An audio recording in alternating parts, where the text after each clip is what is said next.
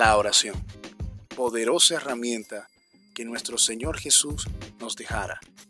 Él mismo nos enseñó, declarando, Padre nuestro que estás en los cielos, santificado sea tu nombre.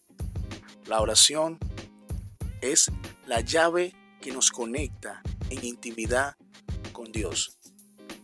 Poderosa herramienta para tener acceso a su presencia y activar las poderosas promesas de la palabra.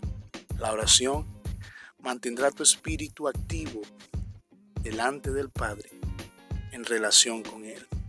Te invito hoy a que ores, tengas tiempo de intimidad con tu Dios a través de nuestro Señor Jesucristo, el cual murió en la cruz para que esto fuera realidad.